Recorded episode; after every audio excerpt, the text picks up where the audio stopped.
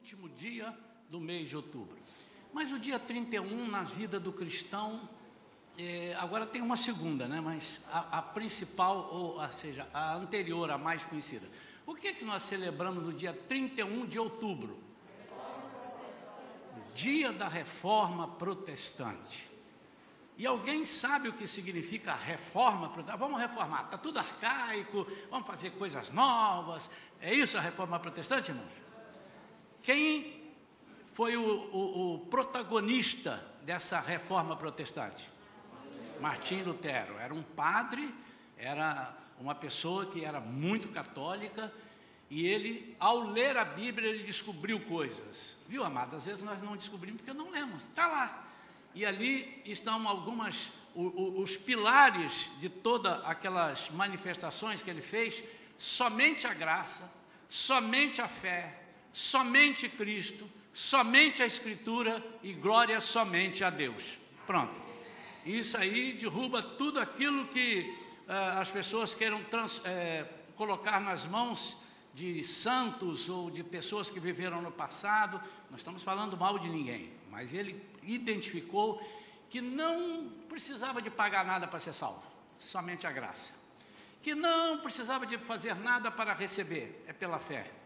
A salvação, pela fé que somente Cristo, por que somente Cristo? Somente o sacrifício de Cristo, não precisava sacrificar mais nada, somente a Escritura. Isso aqui é a nossa é, regra né, de fé e conduta. E glória somente a Deus. A Ele toda a glória e toda a majestade.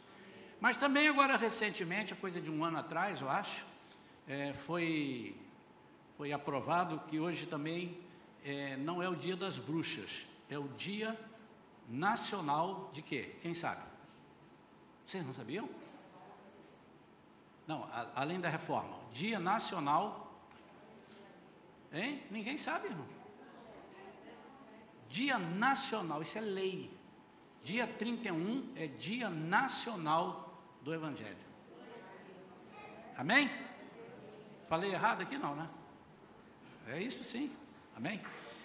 Por isso nós temos motivo de sobra para glorificar a Deus, de nos alegrarmos na presença do Senhor. Dito isso, vamos, não ao que interessa, porque todas as coisas interessam, né?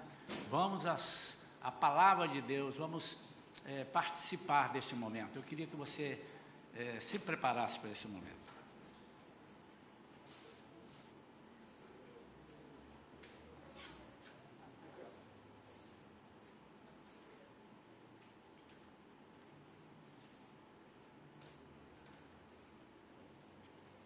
Abra sua Bíblia no Evangelho de Mateus, no capítulo 7.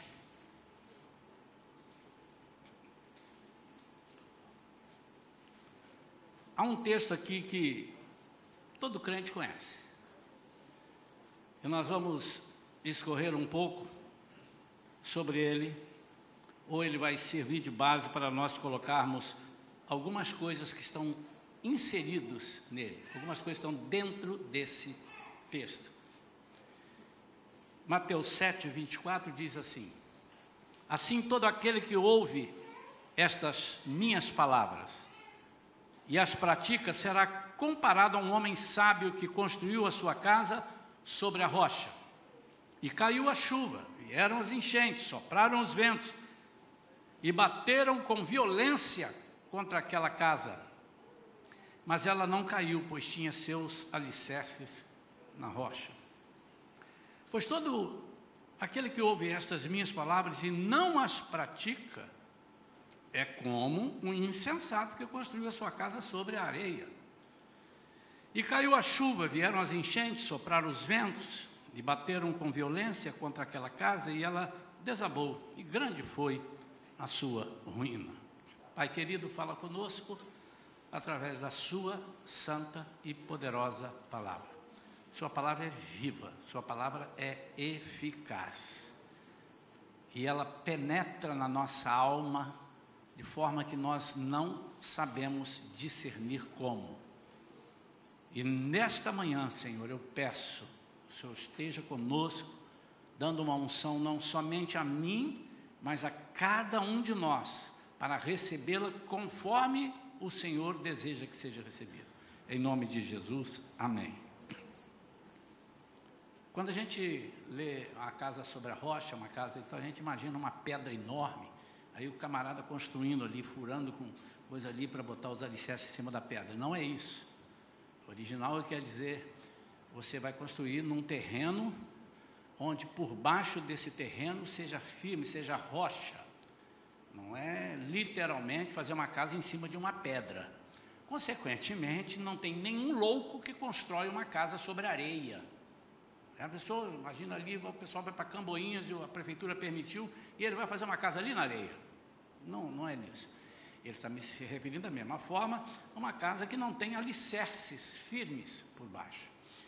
É, na mensagem anterior, domingo passado, eu falei sobre edificar a sua igreja. Edifique a sua igreja. Porque estamos vivendo tempos onde não estamos percebendo e há uma corrente muito grande e poderosa, não com o poder de Deus, poderosa do maligno, que tem penetrado inclusive na igreja para desfazer a igreja, a importância da igreja. E nós que somos essa igreja, então, a mesma coisa, o sinônimo de igreja é corpo de Cristo. Ora, ele diz o corpo de Cristo, o apóstolo Paulo, Ora, ele diz a igreja de Cristo, é o corpo, onde ele é a cabeça. Nós que pertencemos a esse corpo, somos beneficiados desse corpo e dessa cabeça. Então, é uma estratégia muito, muito sutil, e às vezes agora nem mais está sutil, está escancarada. E o que impressiona, isso ainda da mensagem de domingo passado, é que nós crentes estamos aderindo a sermos essas pessoas que atacam a própria igreja. E eu disse: o único exército que mata os seus combatentes é a igreja. Nenhum outro exército ataca os seus próprios combatentes. Eu não estou falando de você, você diz, não, pastor, eu nunca fiz isso. Mas há crentes, é, basta olhar as, as redes sociais, o que batem na igreja, e às vezes pastores, às vezes irmãos. Mas a nossa mensagem de hoje pula para o lado de cá e diz assim: edifique a sua família. E eu não estou me referindo somente à casa, embora ali a figura seja de uma casa, porque a família vive normalmente numa casa. Não é normal uma família vivendo um aqui, uma lá, o outro lá na outra casa e tal. Mas então, quando se reúne na casa, se reúne a família. E eu quero falar de família. Há uma verdade que nós precisamos de guardar, é que diz: não existe lar perfeito. Não existe. Não existe lar perfeito. Nem se você olhar na Bíblia, você não vai achar um lar perfeito. Mas, com certeza, é possível de haver e existe, pode haver, lar feliz e estruturado, sem que seja perfeito. Eu posso ter um lar com problemas, mas eu ser feliz e estruturado, e aí venceremos os problemas. E eu quero falar nesta manhã sobre a estruturação desse lar. Quero dar alguns exemplos, quero usar exemplos de vida minha, minha vida, de vidas de irmãos que eu conheço, sem citar nomes. Um ou outro eu vou citar o nome aqui, eu preciso citar, que são crianças.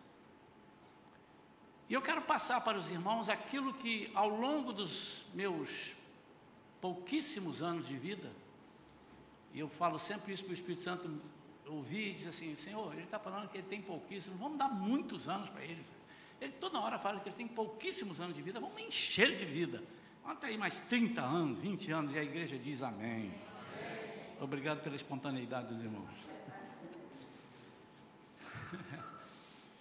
E eu quero falar de alguns pilares. Eu queria que você Aliás, não para este culto, mas todo culto, irmão, pratique. Você ganhou, se você não ganhou para a escola dominical, você, você deve ter. Traz o seu caderninho, traz uma folha de papel, anote.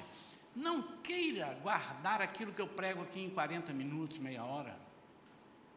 Você não é capaz de lembrar a mensagem que eu preguei há dois domingos atrás. Se eu falar, diz o título, você não vai lembrar.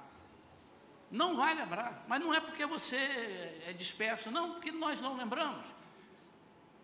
Por isso, nós temos que reprisar a mensagem, rever a mensagem.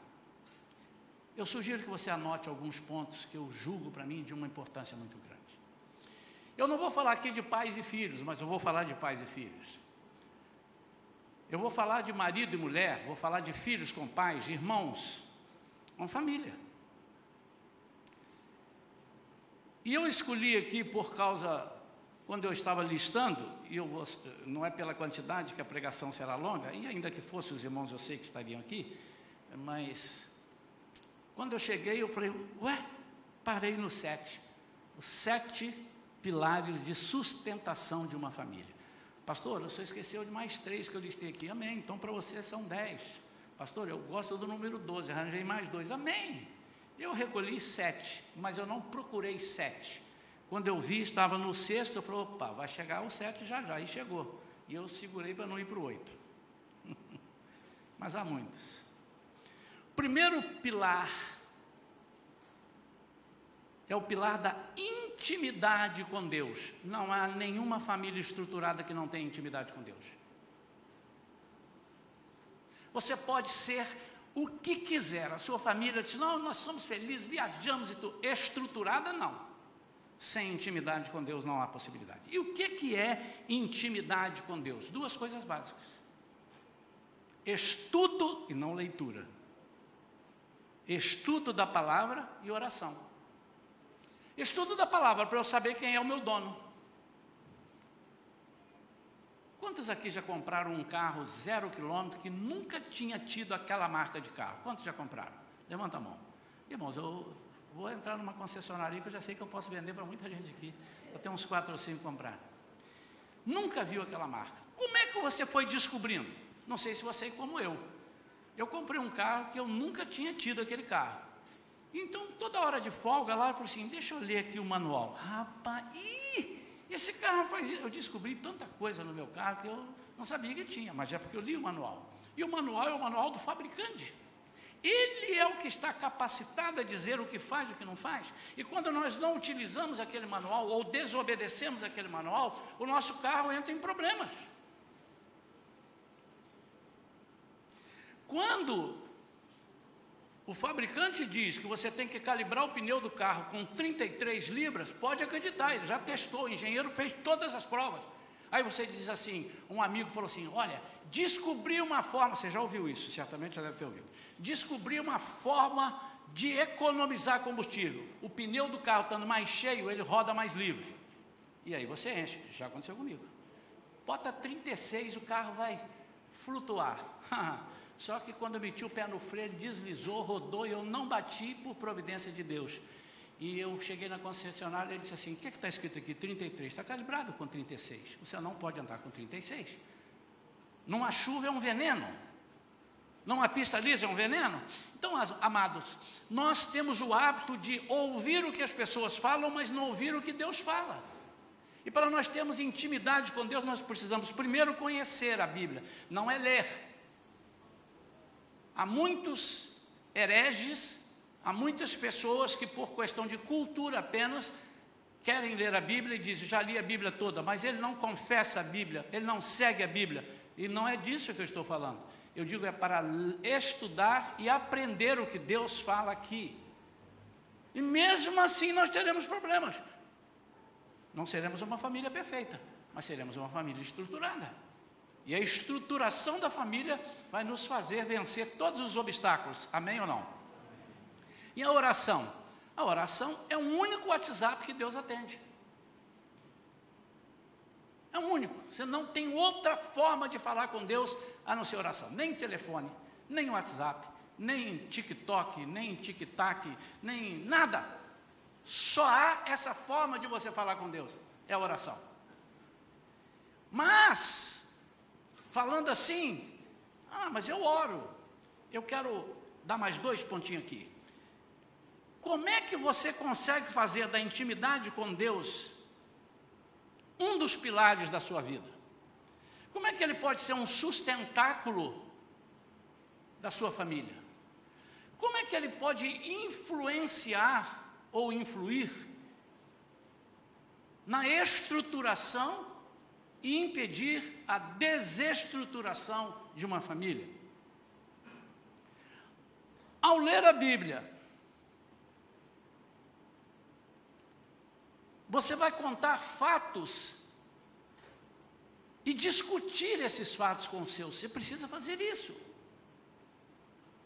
E o quanto antes você fizer com seus filhinhos pequenos, quanto antes você fizer, melhor.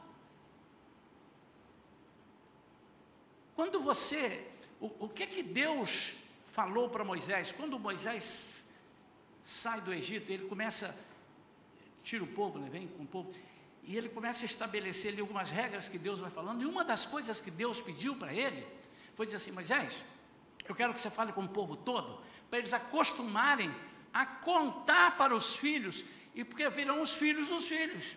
E eu quero que vocês passem para as suas gerações o que, que aconteceu, por que, que o judeu hoje, de hoje, sabe como é que abriu o mar vermelho, o que, que aconteceu, quais foram as pragas, por que, que aconteceram as pragas, é, por que, que é, e, quais são as situações de livramento que eles tiveram no deserto. Por que, que eles sabem? Porque vieram contando. E por que, que Deus quer que venhamos contando? Para que não, primeiro, não se perca, não haja o, o, o, o hiato, para que não haja a separação, a quebra dessa, dessa história, porque essa história, ela vai chegar até o dia que Jesus, nós temos que estar ligados, engatados, até o dia que Jesus levar a sua igreja.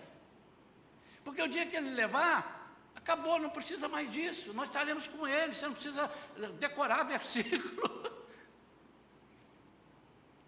E discutir fatos é de uma importância que nós só vamos saber depois. Muitas vezes nós vamos ver depois. A importância de ensinar os nossos filhos pequenos. Em sã consciência, não há nenhuma pessoa aqui, nenhum pai, nenhuma mãe que diz assim: não, eu estou com meu filho, mas depois daqui, quando ele tiver 15, 16 anos, deixa ele para lá. Se ele quiser sofrer, que sofra. Se ele casar mal, se ele levar pancada na rua, se ele for preso, levar chicotada da polícia. Eu duvido que algum pai pense nisso. Então você não é pai. Então você não entendeu nem o seu propósito aqui na terra. Nós queremos é que os nossos filhos estejam bem. E às vezes nós fazemos uma coisa que depende só de nós. Nós podemos fazer, mas nós temos que fazer de uma coisa que seja um pilar. E a única, a única forma, uma, essa é a primeira, de nós fazermos esse, essa, essa família ser estruturada é nós termos os pilares sustentados por Deus. Você pode bolar um plano de estudo para os seus filhos, você pode deixar uma herança para o seu filho, mas isso não significa que ele será feliz e nem será estruturado. Ele poderá nunca passar fome e ser uma pessoa totalmente infeliz. Mostre, isso é a palavra. Agora, mostre os efeitos da oração. Como é que é os efeitos? Aponte os resultados. Será que o seu filho pensa assim, puxa vida, eu estou aqui em casa, já tenho 10 anos, eu lembro que, que eu me lembro, né, eu comecei a lembrar com 3 anos, 2 anos, papai e mamãe sempre oraram, mas eu nunca vi acontecer nada, só oração, e muitas vezes são repetitivas. Realmente, como é que essa criança vai entender? Ele vai decorar algumas coisas, mas depois vai, peraí, peraí, não é bem assim. Aí um dia ele encontra com uma pessoa e a pessoa diz assim: oração? Aí isso é bobagem. Ele diz: é bobagem mesmo, porque eu ouço isso há 10 anos, nunca aconteceu nada comigo. Mas quando nós oramos, nós temos que orar e buscar a resposta. E quando a resposta vier, vem cá, reúne todo mundo aqui. Lembra que papai, lembra que mamãe, lembra que nós, os irmãos, lembra que oramos por isso? Aí a resposta. Aí, opa, e as crianças, elas estão ligadíssimas nisso. Nós estamos perdendo uma chance de ouro. Estamos dando mole para o inimigo, o inimigo tem entrado dentro das nossas casas sorrateiramente, e muitas vezes nós temos sido aliados do inimigo, entregando de bandeja para ele educar os nossos filhos. Mas as nossas crianças, quando são é, ensinadas, elas dão um banho, elas têm um sentimento elas têm uma alegria, eles têm um prazer.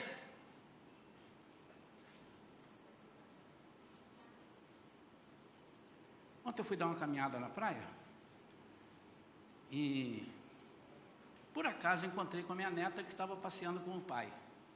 As duas netinhas, mas eu me refiro a Camila. E a Camila me viu, vovô, não sei o que e tal. Aí saiu da bicicleta, eu quero andar com o vovô. Aí saiu da bicicleta e veio andando comigo. Aí fomos conversando. E eu perguntei para ela: Minha filha, você gostou da sua festinha de aniversário? Ah, gostei. Falei: Você viu? Não choveu. Deixa eu dizer, irmãos. Estava programado chuva o tempo todo e 80% na sexta-feira.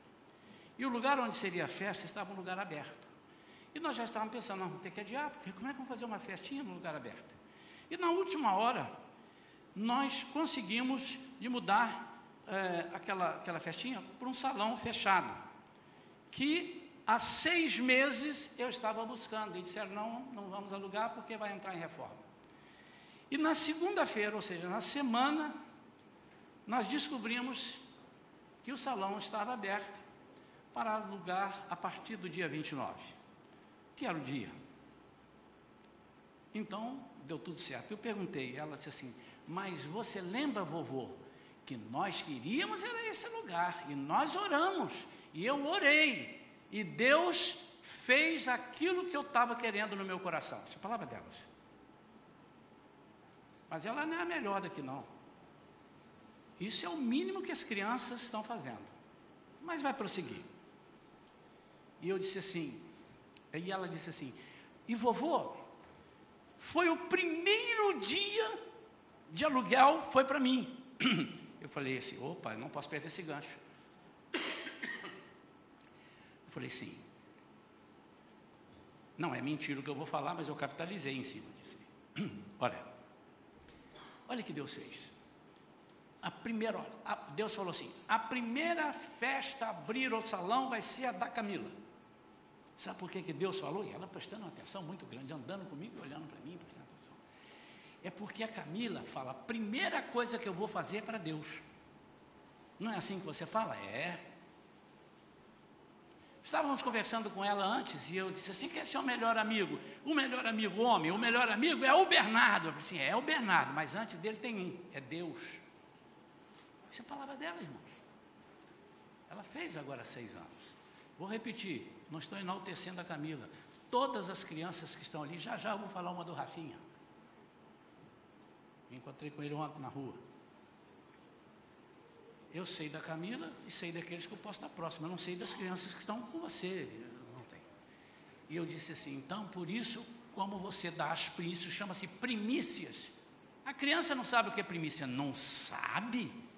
Ela te dá um banho em celular, não vai saber o que é primícia? E se não sabe, ela vai te perguntar: o que é primícia? A Camila pergunta: o que é isso? Eu digo: primícia é que as primeiras coisas são de Deus.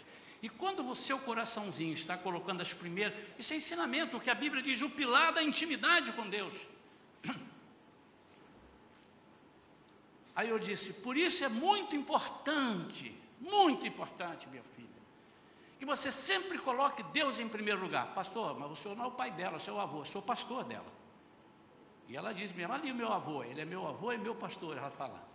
Enfim, isso mesmo. Agora ela vai falar uma coisa interessante. Eu disse, isso mesmo. E vocês estão muito bem, estão trazendo crianças e tal para a igreja. E ela disse: É, tem duas pessoas, duas amiguinhas, que eu estou convidando, mas ainda. Aí ela parou e falou assim: Ainda, hein, vovô? Ainda não puderam vir, que os pais não deixaram. Sabe o que, que eu fiz? Aquilo, aí eu morri, aí eu morri. Sabe o que, é que eu fiz? Eu peguei minha Bíblia e levei para a escola. Eu fiquei olhando. É mesmo? Você levou? E o que, que você fez? Nada. Só uma hora lá sentei e abri a Bíblia. O que, que aconteceu? Vieram várias crianças, sentaram perto de mim e perguntaram: o que, que é isso? E você disse o quê? Aí eu disse: é a Bíblia, a palavra de Deus. Nenhuma acréscimo aqui, meus. Nenhuma acréscimo. Eu não estou acrescentando, palavra de Deus. Ela falou, é a Bíblia, é a palavra de Deus. E eu falei assim, e eles não tiveram curiosidade? Eles leram? Não, não leram. E o que, que você fez? Eu contei uma história que está na Bíblia. Ah, é? E qual foi a história que você contou? Contei a história de Moisés. E a história de Moisés, o que, que você falou? Aí, irmãos, a impressão que eu estava ouvindo de um jovem, de um adolescente. Ela não contou que Moisés atravessou o mar vermelho e aí que não, ela contou o quanto Deus era com Moisés. Depois eu comentei, mas tem outros personagens bíblicos bonitos. Você conhece a de Davi? Conheço. Você sabe por que, que, ela matou, que ele matou o gigante? Aí ela falou assim, vovô, ele não matou, quem matou foi Deus. É, é verdade, desculpa, é, é, foi Deus. Mas Deus deu uma força muito grande para Davizinho mandar aquela pedra, porque o homem era um gigante, o pé dele devia ser 58. Para o tamanho dele, não podia ser um pé 40. E um pé 58 não tomba fácil. Mas a pedra foi com tanta força que o Espírito Santo deu que ele caiu. Aí ela falou assim: aí ele pegou a espada e cortou a cabeça dele. Aí eu disse assim: quem matou? Ela foi Deus. Irmãos, quando nós encontramos é, assuntos desse tipo, você pode falar, você não precisa dizer, dedeza, papapitututu. Ela falar, fala direito, vovô. Eu não quero conversa, ela quer conversa de adulto. E nós estamos ensinando as nossas crianças dessa forma. Mas, meu amado, deixa eu te falar uma coisa só para vocês, para mais ninguém. Só para vocês, para todos que estão ouvindo a gravação e para o mundo inteiro, mais ninguém. Se a igreja ensinar e você abafar na sua casa, você vai vencer. Porque nós temos uma hora com eles, você tem 10, 12, 15, 18. Você precisa fazer isso. Invista na sua família. Então, o primeiro pilar é esse aqui. Segundo pilar é o pilar da ocupação dos espaços ociosos. O que é isso, pastor? você precisa ocupar todos os espaços ociosos. Ocioso, não estou falando de folga, estou falando de ociosidade. É aquilo que o cara está parado e não serve para nada. É oficina do diabo, é mente vazia. Ociosidade é, é, é a pessoa não, não está se interessando por nada. Ocupe esses espaços, porque se você não ocupar, o inimigo vai ocupar. E a chance dele ocupar é maior do que a sua porque você tem poucas horas com ele. Agora inverte. Tem poucas horas com ele. Agora ele fica mais tempo na escola, mais tempo nas redes sociais. E dependendo do tempo que você deixa ele nas redes sociais, ele vai sair envenenado. E você vai ter que dobrar para convencê-lo do contrário. Sempre que houver uma brecha, o inimigo tentará agir. Ele vai ocupar. Supra essa carência não dê espaço. Todo o tempo ocioso você precisa. Não é o seu filho não poder descansar. Os irmãos estão em. Eu, por isso que eu estou usando o termo ociosidade. Eu não estou dizendo folga, irmãos. Mas se houver uma folga, eu estou dizendo de coisas que eu aprendi e fiz. E o meu espaço predileto para eu ensinar as coisas às minhas filhas é quando eu ia cantar nas igrejas, eu pegava o carro aqui e ia para Nova Iguaçu, e às vezes eu pegava um trânsito na Avenida Brasil e chegava lá daqui duas horas. Eles não podiam saltar do carro e as duas ali eu, ó, eu ia falando, e contando caso, explicando. Até hoje eles lembram disso. Vocês têm a Vivian aqui como professora, de vez em quando eu sei que ela conta uns casos, ah, porque meu pai uma vez, minha mãe falou isso, nós vimos. Isso é que faz ter um pilar ocupar os espaços ociosos. Nós temos preguiça, irmãos. Mas agora eu vou falar não só espaço ocioso para os filhos, mas para a esposa, para o esposo. E às vezes os maridos estão tão ocupando, minha filha, olha só, você não está me vendo, eu não estou tendo tempo, mas eu estou cuidando do nosso futuro. Não, você está, é verdade, você está cuidando do, seu, do futuro, mas é um futuro horroroso que essa família vai ter. Você tem que arranjar um espaço, um espaço ocioso, porque a, ociosidade ocupa atinge, ataca qualquer pessoa, criança, jovem, adulto, experiente ou inexperiente. Gaste tempo para os seus filhos, gaste tempo com a sua esposa, gaste tempo com a sua família, converse, sente. Ocupe o espaço onde você perceba que é uma chance de alguém infiltrar ali com uma ideia, uma doutrina que é diabólica. Rechace na hora, diga não, mas espera aí, mas eu vou te mostrar onde. Aí você conhece a Bíblia porque estudou, mas se você não conhece, você não vai ter que mostrar. Me mostra na Bíblia, não sei, só sei que está na Bíblia. Não, você procura. Por que, que você vai achar? Porque você estuda. E quando a criança tiver com uma situação difícil, você fala: Nós vamos orar. E como o caso que eu contei, nós vamos orar.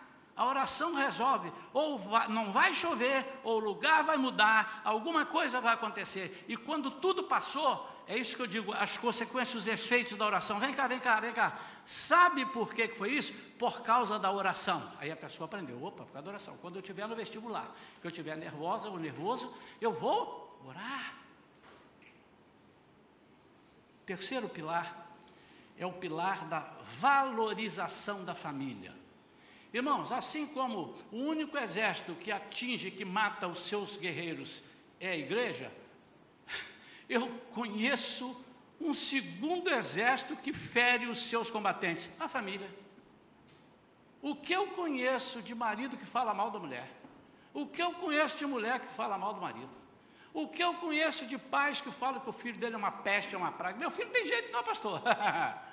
e o que eu conheço de pai que vê o filho fazer errado e, aí, filhão, é isso aí, orgulho do papai. uma vez eu vi uma criança dar um tapa num, num adulto, pá. Mas por que, que ele deu? Ah, porque falou isso assim, meu filho é fogo, meu filho é fogo. Falou que ele não gostou, ele, ó, mete a mão, é isso aí, filhão. Eu falei, misericórdia. Ele amanhã vai dar um tapa na cara de um soldado. Ele amanhã vai dar um tapa. E por que, que estão dando tapa na cara dos professores? Porque falta ensinamento, falta respeito. Se eu um dia soubesse que a minha filha desacatou um professor dentro de sala de aula, mas você pode ter certeza que eu ia virar uma fera. O mínimo seria um castigo, mas isso é o mínimo. Mas umas correadas ia levar. O que, que é isso? Aliás, eu não sei se vocês sabem, no Japão, todas as pessoas se curvam para o imperador, exceto o professor. Lá tem uma lei que o professor não precisa se curvar, porque ele disse que se não houver o um professor, não há um imperador. Isso é lei lá. Nunca fale mal dos seus, a ponto de desvalorizá-los. Agora só um minutinho. Seus filhos têm defeitos. Seus filhos, sua esposa, seu marido, sua família têm defeito. Eu já disse que aqui não há família perfeita. Há estruturada e feliz. É possível. Então, uma coisa é não falar mal, outra coisa é encobrir. Não, não, meus filhos não têm defeito. Segura. Eu, por exemplo, não gostaria que uma pessoa viesse corrigir os meus filhos de uma coisa que cabe a mim não estou me referindo a uma igreja dizendo, olha, não pode fazer isso, meu filho, não pode fazer aquilo, está errado isso ali. Uma vez um, uma pessoa daqui da igreja praticamente saiu da igreja por causa disso. Tinha um filho que não obedecia, ela ficava em pé em cima da poltrona, pulava, sujava, e aí a gente foi falar, olha, não é o certo. Porque não é o certo, isso aqui não foi feito, não tem marca de pé para você botar o pé ali. Tem marca de bumbum para você sentar ali. Cadeira. Cadeira não é para ficar em pé. A não ser quando você for trocar uma lâmpada. Mas o certo é uma escada. E foi um terror. Porque a gente foi pedir. A pessoa chegou com a caneta e riscou tudo aí. Os irmãos disse assim: Ih, pastor, estragou. Isso é objeto. A gente compra outro. Se quiser, eu compro 10 dessa pessoa. Não entendeu nada. Você não precisa comprar, porque quando eu comprei essa, eu não te pedi dinheiro. Está aí a cadeira. Eu estou ensinando que aqui não é lugar de riscar, porque está na igreja. Agora, certamente ele aprendeu na sua casa, riscar a parede, riscar seu vestido. Irmãos, nós estamos perdendo a oportunidade de educar as nossas crianças. E falamos, às vezes, falamos mal dos nossos filhos. Meu filho é uma peste, ele vai virar uma peste. Mas, pastor, o que, que eu falo para que o meu filho é desobediente? Você mude o verbo, o tempo do verbo. É, meu filho está desobediente, mas ele não é desobediente.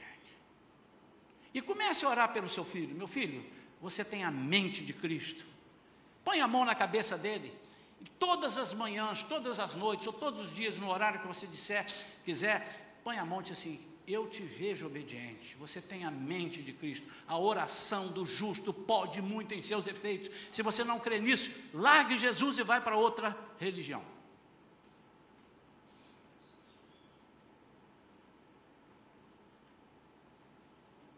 Nunca compare sua família, nem deixe de comparar sua família com outra. Isso aí é parecido com a igreja. Nunca compare sua igreja com outra. Quando você começa a comparar sua família com outra, você vai ter uma outra família dentro da sua família. Perdeu a identidade. Não é porque a família do irmão faz de um jeito que a minha tem que fazer do mesmo jeito. Agora, eu posso copiar os bons princípios. Isso é outra coisa. Hum, que legal. Mas comparar e nós, às vezes, estamos dando chance para compararmos. Papai, o Bernardo tem um tênis tal que custou 500 dólares. Eu quero um tênis daquele. Então, porque o Bernardo tem, eu vou dar, mas eu não tenho nem 100 dólares. Eu vou me rasgar todo para comprar, porque o Bernardo, a família do Bernardo tem. A família do Bernardo foi passear na Europa e eu tenho que passear. Não compare, você vai perder a sua identidade. A sua família pode ser feliz passeando em Araruama. E não estou desfazendo de Araroma, eu estou dizendo porque é pertinho. Em Saquarema. Quando nós comparamos a nossa família com outra, nós perdemos a identidade de família. Deus não fez todas as famílias iguais, porque isso é a multiforme sabedoria de Deus. Nós temos que ter famílias diferentes para nós nos ajustarmos, para nós nos ajudarmos uns aos outros. Aqui dentro nós temos famílias calmas, famílias enérgicas, famílias que gostam de ajudar, famílias que gostam de corrigir. E nós precisamos de todas elas.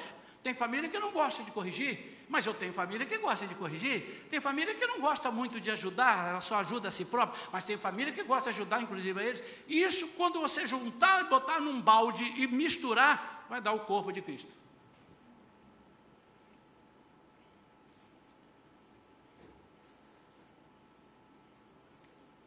Quarto pilar capitalize sobre as vitórias e bênçãos. Eu mais ou menos contei aqui um pouquinho, né? Capitalizar. Tudo que for bênção. Seu filho passou no vestibular, vem cá. Nós oramos. E Deus te honrou. Deus fez isso. Ah, seu filho recebeu um, um presente, uma bênção, uma notícia boa. Seu filho foi curado. Foi oração. Capitalize em cima disso explore as bênçãos, explore o sucesso, diga: toda honra pertence ao Senhor. Davi disse: tudo vem de ti, tudo vem de ti. Querido, querida, esposa, marido, tudo vem de Deus. Nós devemos só a Ele, a Ele toda a honra, toda a glória. E as pessoas começam a aprender isso e vai, vão dizer: as crianças estão fazendo isso. Estão trazendo, não é porque é bonito, não é porque tem brincadeira, não, estão trazendo porque estão aprendendo, estão aprendendo a orar. Eu encontrei com o Rafinha aqui na farmácia, falei, Rafinha, e aí, como é que tá? Tá, tá indo bem? Tá. Aí entrou no assunto da igreja ali, ele falando, aí eu disse, ó, quantas crianças você vai trazer? Eu disse, ó, certo, certo são dois, mas eu estou orando para três. Mas esses dois ainda não estão assim fechado, mas está certo que eles virão. É, vai vir. O terceiro é provável que venha. Ele está com meta, irmãos. E nós temos metas. As nossas crianças estão com metas. Mas não é que eu, ninguém está botando, ó, oh, você tem que trazer cinco crianças domingo que vem, tem que, você vai trazer duas. Não, eles estão querendo. Eles estão estão exultantes que eles estão dizendo: Eu quero falar para os meus colegas. A outra leva a Bíblia para dizer. Por que, que a Camila. Alguém disse assim, Camila, eu até fiquei preocupado, pode levar a Bíblia para a escola? Pode. Pode levar o que quiser para a escola. Só não pode ficar lá para a aula e vou pregar o Evangelho. Mas ela não fez isso, ela abriu a Bíblia para ler. E ela com essas coleguinhas juntou de colega disse, o que, que é isso? Mesma coisa o, o, o Rafinha e os outros que estão com o bottom, Shalom Kids. O que, que é isso? Ah, isso é lá da minha igreja. É, você quer um? Quero. Então você tem que ir lá, porque você vai ganhar um outro. Chama-se Shalom Kids, eu fui. Está ali. Então quem vem visitante ganha um Shalom Kids, eu fui. E quando ele vem, eles veem a razão da alegria dessas crianças. Quinto pilar. Eu vou repetir aquilo que um dos itens que a gente falou no domingo passado. Ame a sua igreja e ensine o amor pela sua igreja e pelos líderes da igreja. Porque quando você, quando eu digo líderes, eu digo pastores, professores da escola dominical. Você precisa ensinar isso em casa. Se seu filho chegar e falar assim, ah, a, professora tal, a tia tal falou isso assim para mim, eu não gostei. Eu vou lá falar com ela. Isso não é modo de falar com você. Ah, você criou um problema. Esse aí já sabia. O dia que eu não gostar de uma coisa, meu pai ou minha mãe vai lá tirar satisfação. Aí eu disse assim: não, mas ela é sua professora, você precisa respeitar. Depois você vai lá e conversa com a professora para saber o que, que houve. Porque às vezes as crianças também fantasiam um pouco. Ah, eu quero comer bala agora. Não pode comer bala. Eu quero comer bala. Não pode. Me dá essa bala aqui. Ela brigou comigo. Não, ela não brigou com você. Ela tirou a bala de uma hora que ninguém estava chupando bala, não era hora do recreio, estava se ensinando a palavra. Isso é ordem e decência. Eles vão aprender isso quando estiverem aqui com 20, 30 anos de idade? Não vão aprender lá. Não acentue dentro desse item e nem estique pontos negativos mas use-os para crescimento e ensino. Irmãos, vocês acham que eu não sei que nós temos pontos negativos? Claro que temos. Como igreja, claro que temos. Irmãos, eu tenho uma velocidade para pensar que não acompanha, o meu corpo não acompanha. A minha, mas a minha cabeça pensa muito, eu penso lá na frente, então, mas não dá tempo. E eu sei de muita coisa que está faltando, mas não chegou a hora, ou não deu tempo, eu não consigo, está faltando isso, aquilo. Então nós temos que conviver com algumas falhas. É natural. Mas o que você não pode é acentuar. Quando alguém no seu carro indo para casa comentou de alguma coisa que ele não gostou dentro da igreja, mostra o seu amor. Não, filho, mas é a nossa igrejinha, olha só. Aí você aproveita aquilo e ensina ele. E se foi alguma coisa que te chamou atenção, guarda, depois você vem e conversa com o líder ou com a pessoa que fez aquilo. Mas quando você explora isso negativamente, é isso mesmo. Meu filho, liga não, aquilo lá tem uma turma de bobo. Ó, em compensação, ninguém lá tem o celular 13, você já tem. Pronto. A pessoa já aprendeu o seguinte: o dia que eu desobedecer uma autoridade, eu tenho o respaldo do meu pai. O dia que eu des, é, é, desrespeitar um professor, eu, meu pai me tira dali, ele tem dinheiro, ele me paga outra faculdade. Sua família vai ser desestruturada. Porque é na igreja e é da igreja que vêm os ensinamentos de Deus para as nossas vidas. Claro que Ele pode te ensinar na sua casa, porque você é da igreja, você é do corpo.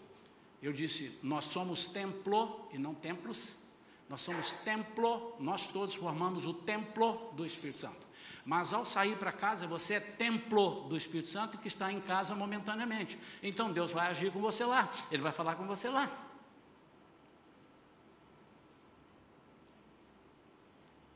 Sexto e penúltimo pilar: o pilar do serviço. O que é o pilar do serviço?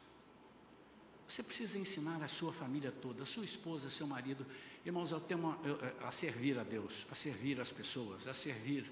Jesus não veio para ser servido, ele veio para servir. Você quer parecer com Jesus? Sirva. Eu agora, de uns dois anos para cá, adotamos a seguinte prática. nós vamos conversar com alguém para ajudar, ele é casado, eu preciso falar com o marido ou com a esposa. Você concorda? Porque se o marido não concordar, vai ser difícil para mim. Porque eu puxo para cá, o marido, ou cônjuge, né? Puxa para lá.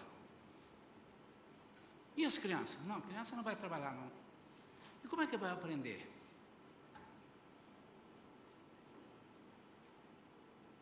Eu não sei se você já percebeu isso, mas nós sabemos. Eu nasci num lar cristão.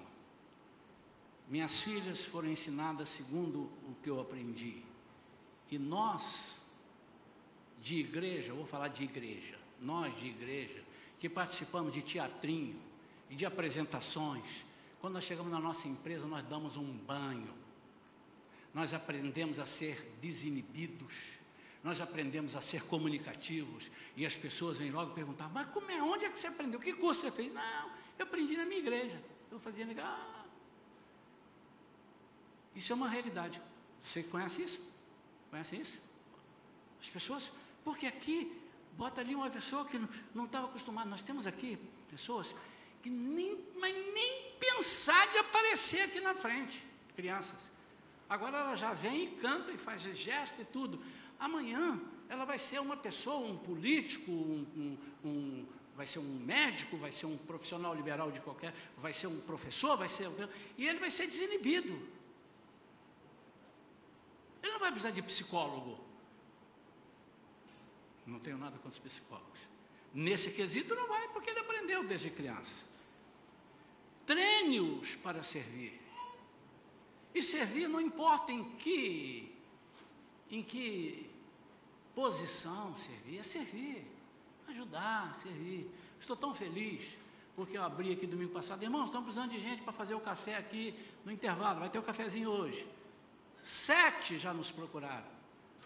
E teve uma que falou assim: vocês vão ver o meu café. E eu falei assim, gente, já pensou se a pessoa está aqui há um tempo e eu não conheço o café dela? Você já imaginou se for um café maravilhoso? Eu vou torcer para chegar na igreja domingo, pelo menos para tomar o café. Teve um outro que disse assim, está aqui, não está aqui agora não, é, saiu aí. Então. Ele disse assim, o meu café, eu vou trazer um café gourmet. Irmão, vocês vão tomar um café gourmet. O que, que é isso? Isso é nos colocarmos. O café é um mero pretexto, irmãos. Nós estamos ali nos reunindo para conversar. E o último pilar. Então, deixa eu revisar os seis. Pilar da intimidade com Deus ensinar o que é ser íntimo de Deus, pilar da ocupação dos espaços ociosos, pilar da valorização da família, valorizar a família, nossa família é abençoada. Nossa família é assim, Deus fez assim, nós vamos crescer, estamos juntos, estamos unidos pilar da capitalização sobre as vitórias e bênçãos. Se você não contar as vitórias e bênçãos e capitalizar em cima disso, elas vão morrer, elas vão ser lugar comum. A, daqui a pouco a criança vai crescer, vai dizer assim: é, eu, eu merecia. Aí ele, eu mereço, né? Senhor, eu estou aqui porque eu mereço essa bênção. Você não merece nada, irmão. Acabamos de ler ali. É tudo pela graça. E se é graça, é um favor imerecido o pilar do amor pela igreja, porque se você vem aqui recebe as bênçãos daqui, você não pode matar essa igreja, você tem que amar a igreja. O pilar do serviço, vamos nos colocar, servir em todas as posições, que, situações que precisamos. E por último, o pilar do exemplo como pais. Imaginou? Esse pilar, se eu coloco ele aqui, eu não posso falar de mim? a minha filha aqui dentro me ouvindo, meu neto aqui dentro me ouvindo. Você imaginou? Eu tinha que soltar, vou arranjar um sétimo pilar. Esse aqui eu não vou dar para falar, porque o meu próprio filho vai botar o dedo meu, na minha cara e dizer: Você não tem condição. Você quer bons filhos? Seja bom pai e boa mãe. Mas não é bonzinho, é bom pai e boa mãe. O bom pai e boa mãe são os pais que educam o seu filho, corrigem, puxa, puxa a orelha, põe de castigo quando precisar, mas pais Não irriteis os vossos filhos. Está lá em Efésios, capítulo 5, final do, capítulo. Não irritei os vossos filhos. Irritar é espezinhar, eu já expliquei isso aqui uma vez. Pai, eu posso ir numa festa? Não vai festa nenhuma, não. É a mãe fica quieto, eu estou falando que não vai, mas ele vai. Na hora H eu digo que ele vai. Deixa, eu vou, eu vou fazer ele sofrer um pouquinho. Chama-se espezinhar, irmão. Aí quando chega na véspera da festa, pode ir, minha filha. Aí disse, agora eu queria ter comentado com as minhas amigas o tempo todo, meus amigos, que eu vou na festa, estava todo mundo curtindo o clima da festa. Agora você vai dizer que eu vou? Agora não tem vontade de ir. Você matou o sonho do seu filho. Não minta. Agora, principalmente na frente dos filhos.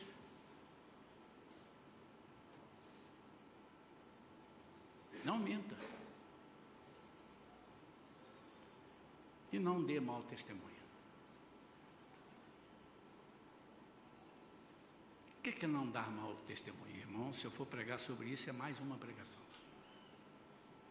É um testemunho nocivo. Um testemunho que o seu, seu filho vai aprender a fazer errado. Vai fazer, opa.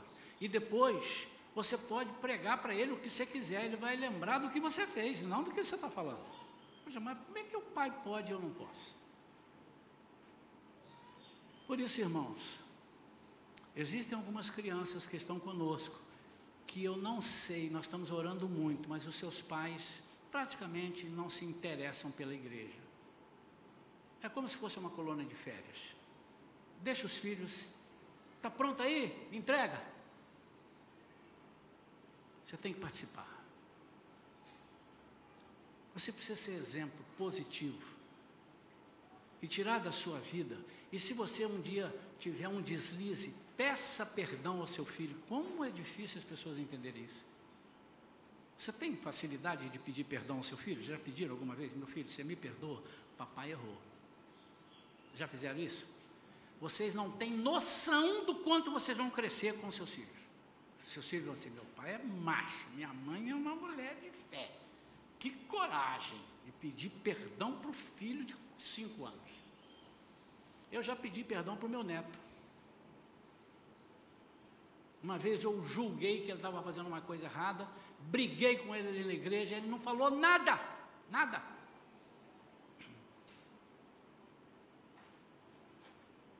Depois eu soube que não era. Eu fui lá, meu filho, me perdoa. Não, vovô, está tudo bem, fica tranquilo. Mas eu falei para ele: você me perdoa, vovô errou. Foi isso ou não foi? Eu sei pedir perdão, irmãos. Eu acho que isso enobrece o ser humano. E o dia que você entendeu quanto seu filho vai crescer com você pedindo perdão a ele, isso chama-se honra.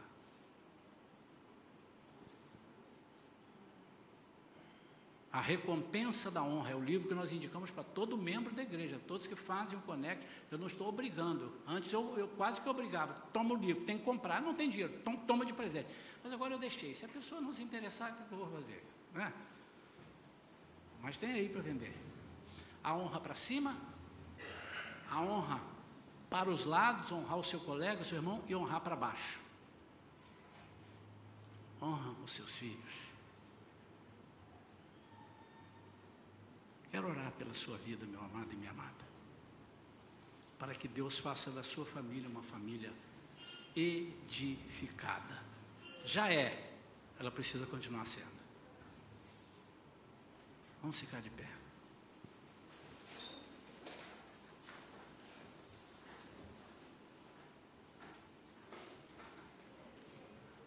Antes de mais nada, antes de orar. Alguns irmãos devem ter olhado, pastor, está bravo hoje, deu uma bronca na gente. Estou mesmo, furioso com o capeta.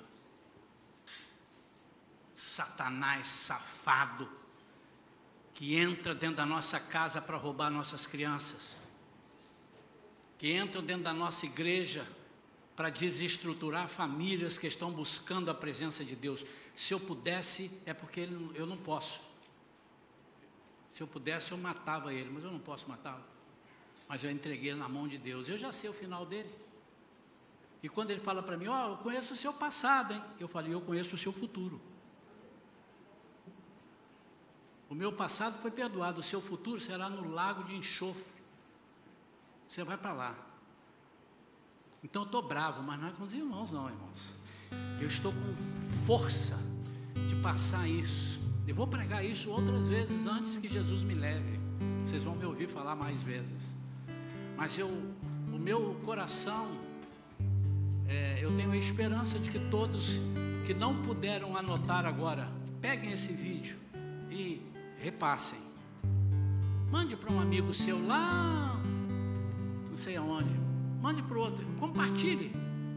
Você deve conhecer famílias que estão totalmente desestruturadas. pai para lá, mãe para lá, o filho para cá. Mande esse vídeo. Ele não vai resolver, mas o poder de Deus na vida deles vai. Quando eles virem, o Senhor vai dar um jeito. Quero orar pela sua família. Eu queria que agora você, se eu dissesse assim, eu tenho a solução, eu tenho a solução. Deus me deu, está aqui, ó, tá, chegou aqui, olha aqui a solução, aí todo mundo está lá. A solução é essa aqui, ó. Está todo mundo vendo a solução? Olha para cá a solução. Oh, a solução está ali. Eu tenho a solução. Então você precisa querer ou não querer. Se você não quiser a solução, ela vai ficar aqui. Se você quiser, você vem buscar. Eu não vou te chamar ao altar, mas eu quero que você se agarre com essa solução. Senhor, eu quero essa palavra no meu coração. E eu vou ser um dos construtores desses sete pilares. Isso não é o pai que vai construir, nem a mãe, é a família. Por isso que o nome edifica a sua família. E você, como filho, você tem o dever de, no amor, falar para seu pai: Pai, não fica triste assim. Pai, você está triste por quê, pai? Você ficou desempregado? Eu vou orar, papai. Deus vai abrir uma porta, papai. Família edificada. A mamãe chorando, o que é que houve? Ah, seu pai brigou comigo, me chamou, disse daquilo. Não, mamãe, não fica assim não. Nós seremos uma família feliz. Mas cuidado, pai e mãe, não brigue com a sua esposa ou seu esposo na frente dos seus filhos, porque amanhã eles vão dizer: Eu não quero casar. Porque se casamento é isso, eu não quero casamento. E você está ferindo um dos principais mandamentos de Deus, um dos principais comandos de Deus: crescer e multiplicar. Quero orar pela sua vida. Põe a mão no seu coração. Põe a mão no seu coração. Tome posse dessa palavra. Pai, em nome de Jesus, te agradecemos, Pai, por essa palavra que o Senhor nos ministrou a mim, ao meu coração, da minha família. Pai, em nome de Jesus, nós não aceitamos, rejeitamos, rechaçamos as atuações do inimigo nas nossas famílias, nas famílias que estão ao alcance da nossa voz. Em nome de Jesus, Pai sara famílias, estrutura aquilo que estiver desestruturado, edifica, Senhor, famílias. Senhor, que o Espírito Santo penetre em cada casa, em cada lar, nesta manhã, e daqui nunca mais saia, Pai. Que haja perdão, que haja perdão e se você agora, enquanto eu estou orando, se você precisa perdoar algum membro da sua família, coloque agora aí para o Senhor. Senhor, eu quero perdoar fulano, eu quero perdoar Beltrano. Pai, que haja perdão nas famílias, que haja perdão, Senhor, porque isso é um câncer que toma conta da nossa vida. É um câncer que seca os ossos. Por isso, Senhor, em nome de Jesus, em nome de Jesus, eu ministro a cura, a libertação e a edificação de famílias nesta manhã. Amém. Amém. Minha casa e eu serviremos ao Senhor. Minha casa